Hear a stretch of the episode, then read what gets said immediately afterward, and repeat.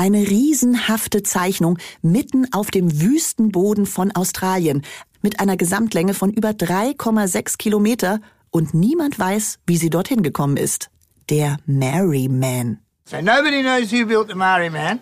We don't want to know who built the Maori Man. That's part of the mystery. If two men know a story, it is not a secret. If one man knows a story, that's a secret because he never tells anyone. Es geht heute also um ein Geheimnis. Und zwar um das Rätsel hinter dem Maori-Mann. Das ist etwas, was mein Kollege Christoph Karasch in Australien entdeckt hat. Und was das genau ist und was sich dahinter verbirgt, das wird er uns hoffentlich gleich erzählen. Mein Name ist Eva Eich und ich freue mich, dass ihr heute wieder mit dabei seid. Mission Wissen weltweit. Reporter-Stories aus aller Welt. Eine Galileo-Produktion. Hallo Christoph. Hallo Eva, danke für die Einladung. Ja, Wie schön, schön. dass wir heute über äh, so ein Thema sprechen können, was mich tatsächlich heute noch äh, bewegt, auch wenn die Reise ja schon ein, zwei Tage her ist. Aha, das klingt ja schon mal vielversprechend. Warum bewegt dich das heute noch? Ich liebe so Rätsellösungen ähm, oder äh, sich zumindest auf den Weg zu machen, ähm, Rätsel zu lösen. Es ist so ein bisschen was, äh, es hat so was Escape Room-mäßiges, äh, wo du ja auch ein Lied von singen kannst. Äh, Ich weiß gar nicht, was du meinst. Es Das kann man ab und das kann, darf man hier auch mal erwähnen. Eva Eich ist sehr erfolgreiche Escape Room ähm, Re Buchrätsel Ja, genau, Autorin. Autorin, Aber- Bestseller-Autorin. Ja, ja, genau. So, und weiter Es- geht's jetzt. Jetzt wieder zurück zum Thema. Äh, nein, es macht einfach riesen Spaß, sich auf eine Reise zu begeben, äh, bei der man nicht weiß, was am Ende rauskommt. Das ist äh, wahrscheinlich einer der, der schönsten, eine der schönsten Begleiterscheinungen in, in unserem Beruf, den wir so ausüben dürfen, dass man wirklich Sachen rausfinden kann. Und ich finde jetzt auch gleich eine Sache raus, nämlich was das Mitbringsel ist, das du mir heute mitgebracht hast. Ja, ich habe was dabei. Warte, ganz kurz. Hinter mir steht die Tasche. Ähm, es ist, um ganz ehrlich zu sein, es ist etwas übertrieben, dass ich dafür wirklich eine Tasche bemühe, Okay. weil es ein, ein super kleiner äh, Gegenstand ist. Moment. Guck mal, er ist so klein, ich finde ihn in der großen Tasche gar nicht. Hier. Da ist er.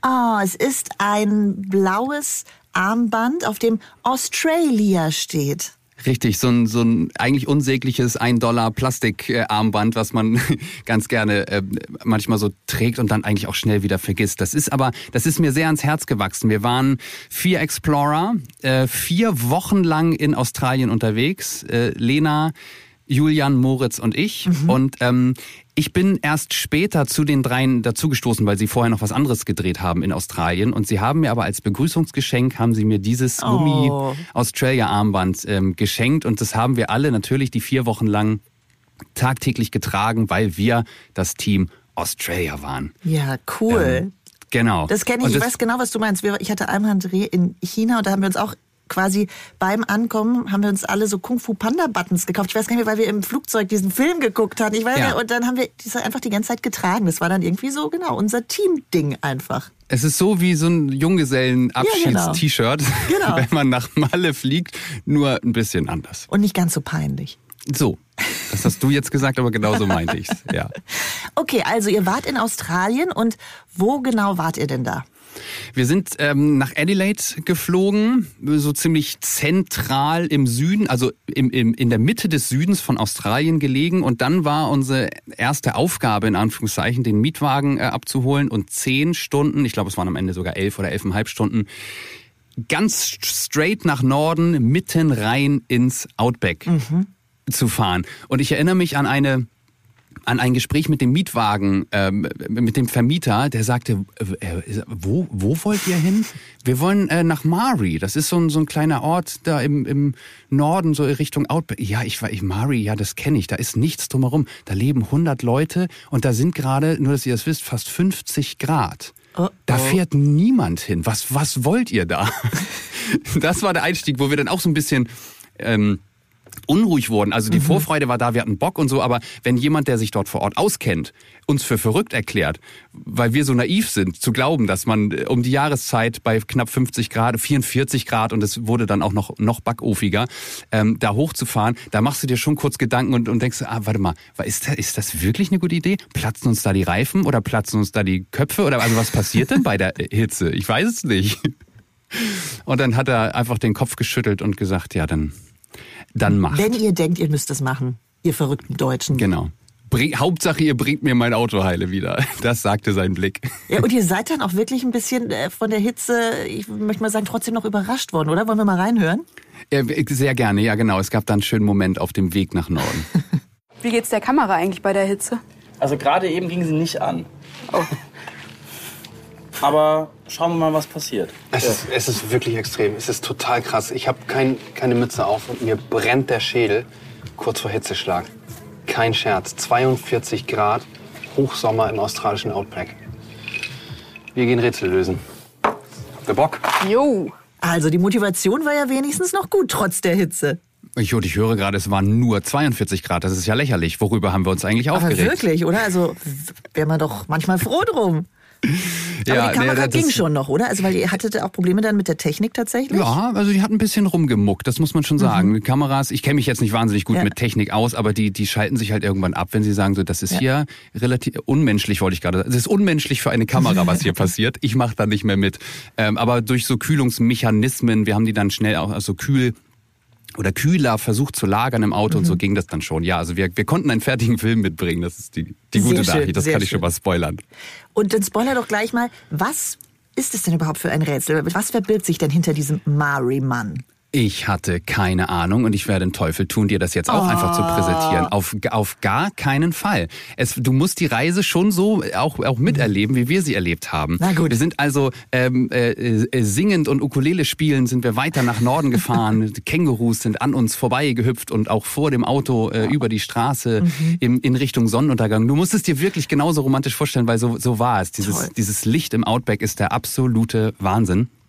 Ähm, und wir sind im Dunkeln in Mari angekommen, was tatsächlich äh, die, die größte Siedlung nördlich von, ich weiß nicht was ist. Also, aber wenn wir größte Siedlung sagen, dann, dann he- heißt das wirklich 100 Einwohner. Da gibt's irgendwie einen Tennisplatz und da gibt es eben auch ein einziges Hotel in dem wir eingekehrt sind. Bei Stockdunkelheit und wir wussten noch nicht, was der nächste Tag so bringen wird. Mm, Und dann sind wir ähm, relativ früh am nächsten Tag auch aufgestanden, weil die Hitze halt einfach wieder brutal werden sollte. Und dann fängst du lieber schon um fünf an und nimmst den Sonnenaufgang äh, mit, der auch, ein un, auch eine unglaubliche Stimmung ähm, über dieses Nest gelegt hat. Das sah so richtig wildwestmäßig aus, weil unser Hotel auch so, das hatte auch so eine Veranda und das hatte auch so diese gusseisernen, weißt du, die Verzierungen da draußen und so. Das sah völlig verrückt aus und man, wir haben einfach, wir wussten, dass wir an, an einem ganz besonderen, abgelegenen Ort sind, wo eigentlich niemand hinkommt. Und da soll es aber eben diesen Mari-Man geben, was auch immer er ist. Ähm, den man, so viel hat mir unsere Redakteurin Lena verraten, den man nicht einfach so sehen kann. Also es ist ein, ein, irgendwie ein unsichtbares Rätsel Okay. oder so ähnlich. Und dann hat sie uns morgens mit Phil van Wegen verabredet, der ein bisschen Licht ins Dunkel bringen sollte. You are a, a pilot? Yep, yeah, we're pilot. Yep, so we operate aircraft out of here. Wir gehen jetzt fliegen. Wir gehen fliegen. Echt, ja? Gut, dass ich Flugangst habe. Ja. Ich freue mich voll. Total. Jetzt geht's los. Wir sind schon in der Luft. Also ihr seid mit einem Flugzeug abgehoben. Ja, weil der Mari Man offensichtlich so groß ist, dass man ihn von Boden aus nicht sehen kann, beziehungsweise noch viel weiter gesponnen. Das wusste ich dann auch irgendwann. Man kommt zu der Stelle, wo dieser Mari Man sich befindet, gar nicht hin, weil das einerseits heiliges Land ist für die, für die Aboriginal People. Da darf, das darf man nicht einfach so betreten. Und zweitens handelt es sich irgendwie um ein mehr oder weniger unzugängliches Plateau, auf dem sich der Mari Man befindet. Und entsprechend heftig war der Moment, als wir ihn aus der Luft, ich weiß nicht, wie hoch wir waren, 3000, 4500 Meter hoch, das erste Mal äh, gesehen haben oder man, man die Ausmaße des Mari Man ähm, ahnen konnte. Das ist ein ins rote Outback gefurchter, gezeichneter Aboriginal Krieger. Der in so einer Kriegs Kriegerpose steht er da rum und hat äh, ein, ein Umriss, wenn du einmal um den rumfahren würdest, wenn man es denn könnte, von 26 Kilometern. Kilometer. Kilometer, das ist ein riesen Ding. Und genau das war unser Rätsel. Wie kommt dieser Mari Man dahin? Wie kann man den in dieser Exaktheit, in dieser, in dieser Genauigkeit, in der er da im, im Outback liegt, wie, wie kriegt man das hin? Ja. Und, dann das wolltet ihr rausfinden. Und das wollten wir rausfinden. Das, das, das, ich war völlig geflasht. Ich kann dir das ja noch mal ein bisschen versuchen, ein bisschen genauer zu erklären. Dieser, die, der Umriss des Marimans, dieser riesigen Figur, hat sieben, sieben parallel verlaufende Furchen. Die sind alle so, äh, Phil sagte 20, 30 Zentimeter breit. Ähm, und der, und er hat halt ganz exakte Abmessungen, was den Fuß angeht. Also der Fuß sieht genauso groß aus, wie ein Fuß auszusehen hat bei der Größe des Menschen. Also Okay. die Proportionen stimmen total. Und das ist das eigentlich Verrückte. Man weiß wohl, dass der seit 1998 dort ist, beziehungsweise 1998 erstmalig entdeckt wurde. Also noch relativ frisch. Jetzt nicht irgendwie, es gibt ja sol solche Sachen auch ne, aus ganz alten Kulturen, solche. G genau, das stimmt. Es gibt so. Geo Geoglyphen heißen die, die Jahrtausende, Jahrhunderte, Jahrtausende alt sind. So ist es bei dem Mari Man nicht. Was man aber trotzdem bedenken muss, ist, dass das äh, zu einer Zeit war, in der ähm, zum Beispiel GPS noch gar kein Massenprodukt war. Also es war quasi zu der Zeit nicht, nicht wirklich möglich. Ähm, sich per GPS die Proportion so zurechtzulegen, dass das am Ende mit diesem Umfang von 26 Kilometern auch wirklich nach einem ernstzunehmenden Menschen aussieht, Ja. der, dessen Proportionen stimmen. Und das, das war völlig verrückt. Und dieses Flugzeug ist natürlich irre laut und da kann man sich nicht besonders gut unterhalten. Da staunt man so ein bisschen vor sich hin. Aber als wir dann wieder äh, gelandet sind und äh, Phil auf einen Drink eingeladen haben, wollten wir dann unbedingt mal ein bisschen mehr darüber wissen, beziehungsweise kitzeln, was weiß er, der dort lebt, denn eigentlich über den Mari Man. Why is it here? Well, no one really knows. That is the mystery, I guess. It's just turned up out of the blue. And since then, it's uh, uh, everyone's just got a lot of questions about where it come from, who did it. And you don't even have the answers to this. No. Das ist ja verrückt, oder? Also weil, Ja. ganz ehrlich, wenn es so frisch tatsächlich ist, würde man doch denken, das müssen ja Leute mitbekommen haben, und, oder? Also man äh, das muss doch jemand wissen, wer das Also auf gemacht jeden hat. Fall. Das ist ja auch nicht ähm, von irgendwelchen Jugendlichen in zweieinhalb Stunden Ja. erledigt. Das ist ja eine, eine monatelange äh, präzise Planung und dann auch Durchführung. Und dann stelle ich mir vor, wann, wann machst du das? Du willst dann ja auch offensichtlich nicht entdeckt werden. Kannst du das nur nachts machen, was die Sache nochmal wieder extrem erschwert? Äh, wie, geht das? Und das, äh, ich fand es erstaunlich zu sehen oder zu hören, wie auch jemand äh, wie Phil da so rumdruckst, weil der das ähm, mitbekommen hat. Ich glaube nicht live mitbekommen hat damals, er ist erst später nach Mari gekommen, aber natürlich lebt dieser Ort von, von diesem Mysterium, von diesem Geheimnis. Und ähm, dass auch er einigermaßen ratlos davor steht. Wobei man dazu sagen muss, er hat eine starke Theorie, er hat einen eigenen Glauben, wie das Ganze zustande gekommen sein könnte. I think the strongest theory is potentially military involvement. So whether it be the US military or the Australian, because they were doing some work out at Woomera, which is a restricted, prohibited area that we have down to the south of us here. There's possibly some local involvement through local traditional owners, maybe. So, but names and who, don't know. Okay, er weiß es nicht, aber er sagt zumindest, dass es ein militärisches Sperrgebiet in der Nähe gibt und deswegen ganz viele vermuten, dass das Militär dahinter steckt. Gut, ist natürlich immer am naheliegendsten. Wir kennen alle die äh, Serien und Filme, wo am Ende das Militär seine Finger im Spiel hat. Das stimmt, wobei ich dann äh, das Interesse gerne hinterfragen Ja, würde. Also warum? warum hat das Militär Ja. ein Interesse daran, einen, einen Aboriginal-Krieger da rein zu äh, äh, zeichnen? Gut, vielleicht irgendwas getestet, ne, neue Technik, aber dann könnten sie es ja auch sagen. Also, ne, könnten die auch sagen, okay, wir waren's. Ge- äh, richtig, ja, ganz genau. Und da kommen wir auch noch mal ähm, dem Ganzen ein Stück näher, warum es vielleicht wirklich das Militär sein könnte. Stichwort äh, Zugänglichkeit von Technik. Darüber hat Phil auch was äh, gesagt. found a lot of satellite imagery and found, um, yeah, like uh, GPS positions and things like that. And then uh, when, when they went out on the ground, they found some of the original old pegs in the ground where it was pegged out. So it was originally done, we think, with GPS. Um, and back then there wasn't a lot of GPS really in, in the public. It was mainly military using to get that sort of accuracy. So, um, yeah, I, I still think military's involved with it somewhere along the line. Aha, sie haben also dort vor Ort Pfähle entdeckt, die jemand da reingesteckt hat und irgendwelche GPS-Zeichnungen und Daten und deswegen vermuten sie, dass das Militär dahinter steckt, weil eben, wie du vorhin ja auch schon gesagt hast, zu dieser Zeit GPS eigentlich noch gar nicht für alle zugänglich war. Richtig, ja, ganz genau. Ähm, deswegen, und das, das war auch so das Erste, was wir dann über dieses Rätsel hörten oder, oder auf dem Weg zur Lösung des Rätsels, weshalb wir auch dachten, ja, hey, warte mal, das, das klingt total äh, logisch. So, das Mhm. ist reine Spekulation und und und äh, von von journalistischer Seite sozusagen ähm, noch nicht ganz, noch nicht fundiert genug. So, aber es war so, ja, nee, das das klingt total logisch. Hey, vielleicht ist das einfach die Lösung. Und dann sitzt du aber da in diesem Outback-Nest wo ja sonst nicht viel drumherum ist, wo es auch wahnsinnig heiß ist. Das heißt, du verbringst auch viel Zeit drin mit dir selber und dann kreisen so die Gedanken und dann kommt genau das, was ich eben schon angedeutet habe. Wieso sollte denn das Militär, auch vor allem das US-Militär äh, äh, eventuell, was er ansprach, einen Aboriginal-Krieger da rein ähm, äh, zeichnen ins Outback? Das sieht ja fast so ein bisschen aus wie eine eine Ehrung, eine eine Hommage. Ähm, ähm, also da- das passt irgendwie mit, dem- mit dem Stichwort Militär nicht so richtig zusammen. Ähm, weshalb wir das nicht einfach so glauben wollten. Wir, also wir waren noch nicht fertig mit dem Rätseln. Aber die Frage war dann auch, okay, wie machen wir denn jetzt weiter?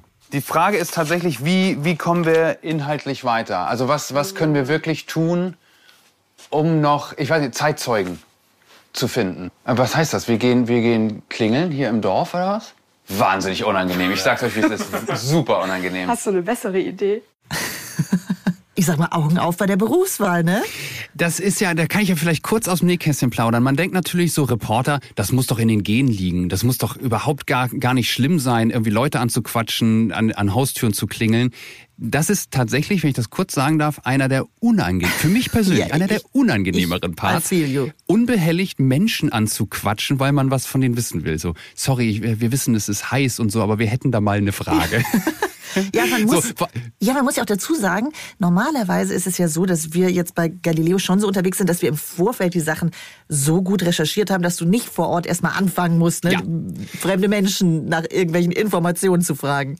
Richtig, genau. Aber das ist ja eben, das ist das Schöne an, an unserer Expl Galileo Explorer Reise, die ja am, am Sonntagabend läuft, dass genau das stattfinden darf und stattfinden soll, dass wir uns auf eine gemeinsame Reise begeben und, und echte Erkenntnisse Ja. vor der Kamera ähm, äh, bekommen sozusagen. Und dann war das auch wirklich, trotz äh, wirklich dann, ich glaube 49 Grad war es in der Spitze, damit, damit lüge ich nicht, ähm, uns bei 49 Grad durch dieses Dorf zu bewegen, und überhaupt erstmal menschliches Leben zu finden. Das war nämlich gar nicht so einfach. Aber irgendwo in der, in so einer, in so einem Garagenvorsprung, da saßen äh, zwei Menschen im Schatten. Can you help us solve the mystery around it? Know about solving the mystery. Because as it seems, nobody Still a really... mystery to us, like. Do you know people who we can ask, who know more about it? Lyle. Lyle? Lyle is the name? Yes. Okay, also die haben dir jetzt Mhm. einfach gesagt, geh doch mal zu Lyle, der wird schon wissen. Äh, okay, aber wer zur Hölle ist Lyle? Also jeder kennt da natürlich jeden. Das ist ja sowieso völlig klar. Da gibt es keine Unbekannten in dem, in dem Dorf. Ich finde es nur so interessant, wie die beiden, das war, ich, ich weiß nicht, ob es ein Ehepaar war, ein Mann, eine Frau, saßen da in dieser Garage. Ähm, wie, wie alle so, so rumdrucksen. Also das, das war so ein bisschen komisch, wo ich dachte, na Moment mal, ihr, ihr scheint das ja irgendwie miterlebt zu haben, ihr werdet ja was darüber wissen. Warum sagt, Sagt ihr uns denn nicht, nicht ja? einfach, was, was ihr wisst? Warum schickt ihr uns einfach direkt zum, zum nächsten? Und, und das, das äh, war so ein bisschen in unseren Köpfen. Ähm, und da dünkte es uns langsam, ich will es noch gar nicht vorwegnehmen, es dünkte jedenfalls. Es dünkte etwas.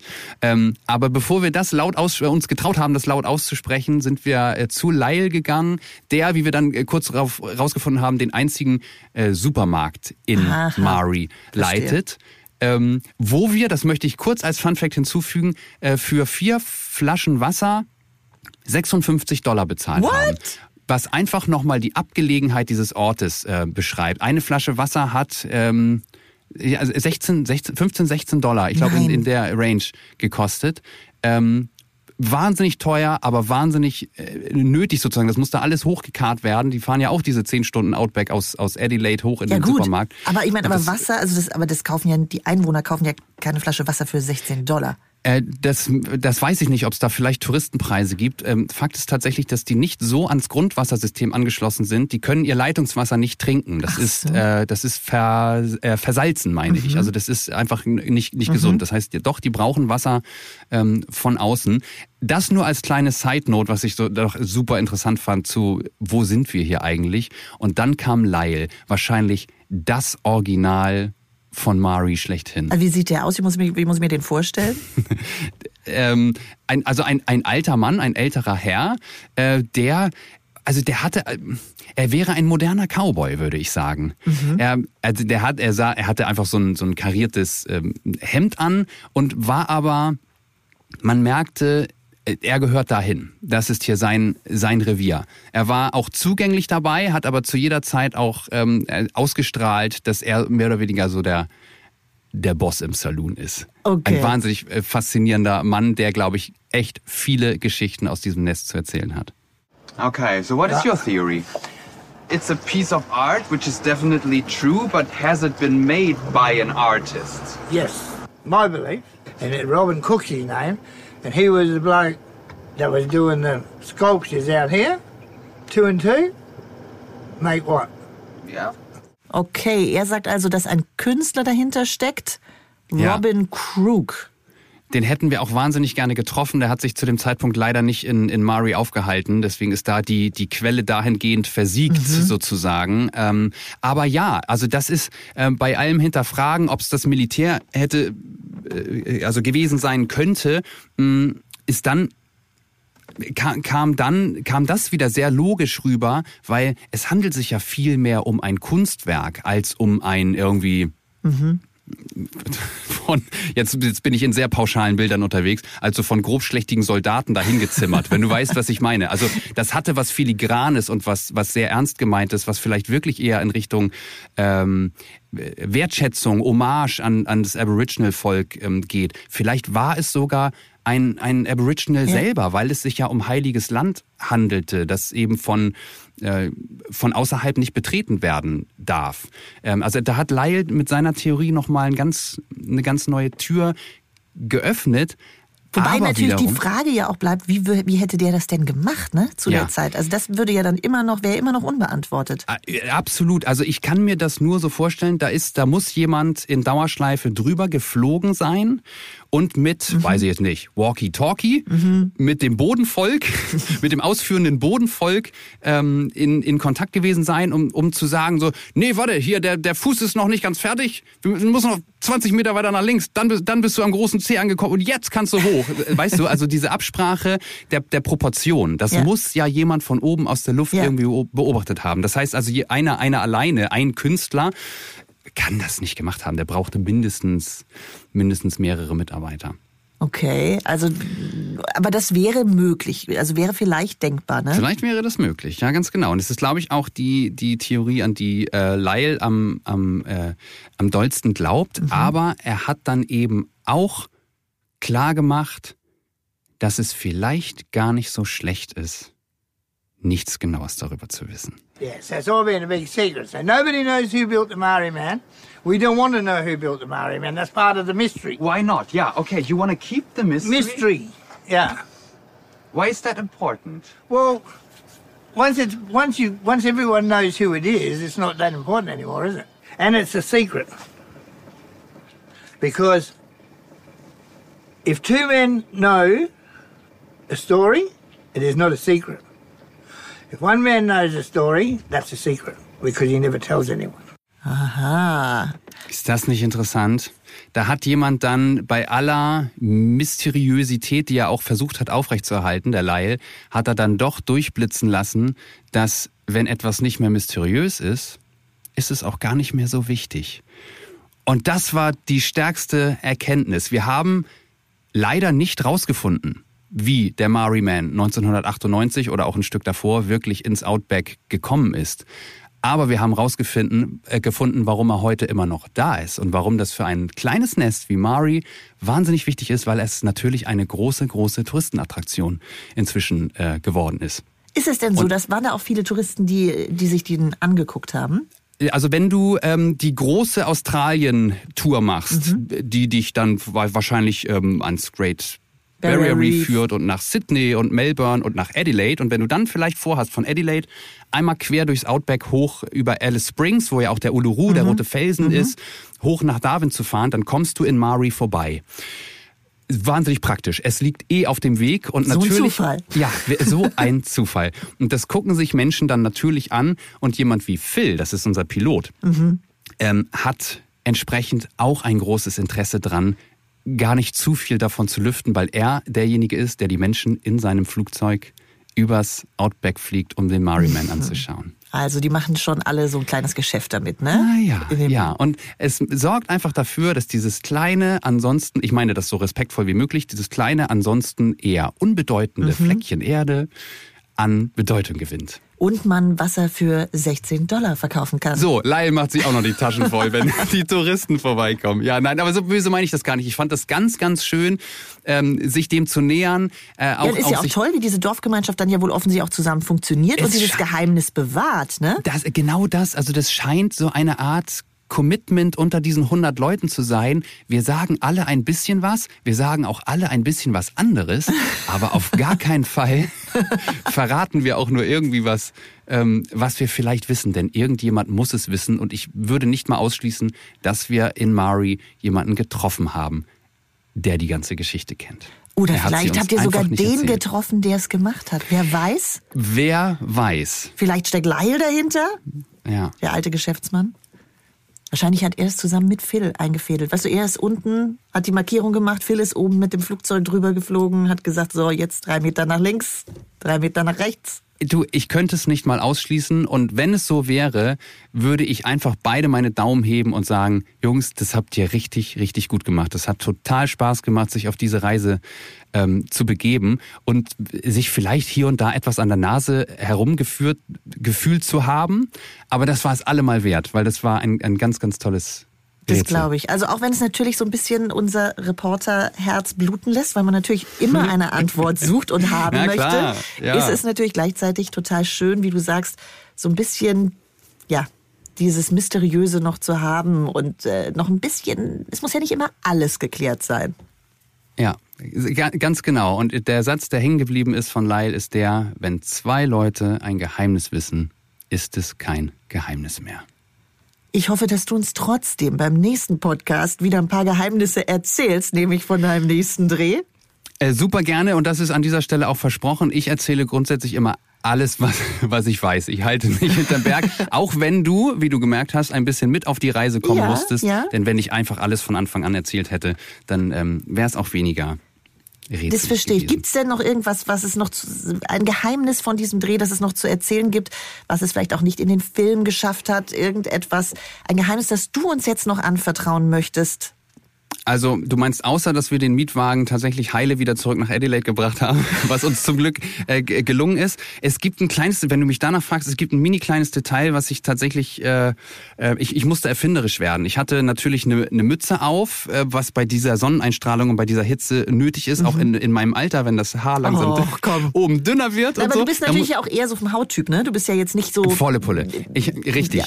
Ich habe zehn Minuten Eigenschutzzeit und dann fange ich gnadenlos an zu verbrennen. Das heißt, Lichtschutzfaktor 50 ist mein allerbester Freund auf dieser Erde. Und dazu brauche ich heutzutage aber einfach auch eine, eine Kopfbedeckung.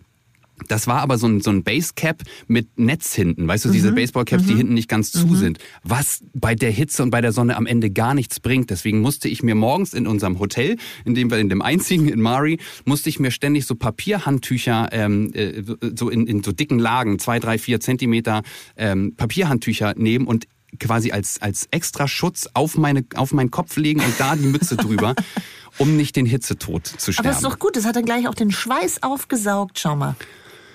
Ja. Okay, ja. Gut, jetzt kommen wir wirklich in die Bereiche der Geheimnisse, die man vielleicht auch gar nicht wissen möchte. Stimmt, vielleicht erzähle ich einfach doch nicht alles. Ein Christoph, bisschen was muss geheim bleiben. vielen, vielen Dank, dass du da warst. Genau, und ja, ich freue mich, wenn du auch das nächste Mal wieder uns deine Stories erzählst. Jederzeit. Ich gehe neue Rätsel sammeln und dann äh, sprechen wir uns wieder, Eva. Vielen Dank. Und nächste Woche erzählt uns meine Kollegin Claudia Meyer von ihrem Trip nach Kanada. Da war sie nämlich in einer Stadt, in der quasi hinter jeder Ecke ein Eisbär lauern kann. Wie die Menschen vor Ort damit umgehen und was sie dort erlebt hat, das erzählt sie meiner Kollegin Sophie. Also unbedingt wieder reinhören. Bis dahin. Tschüss, macht's gut.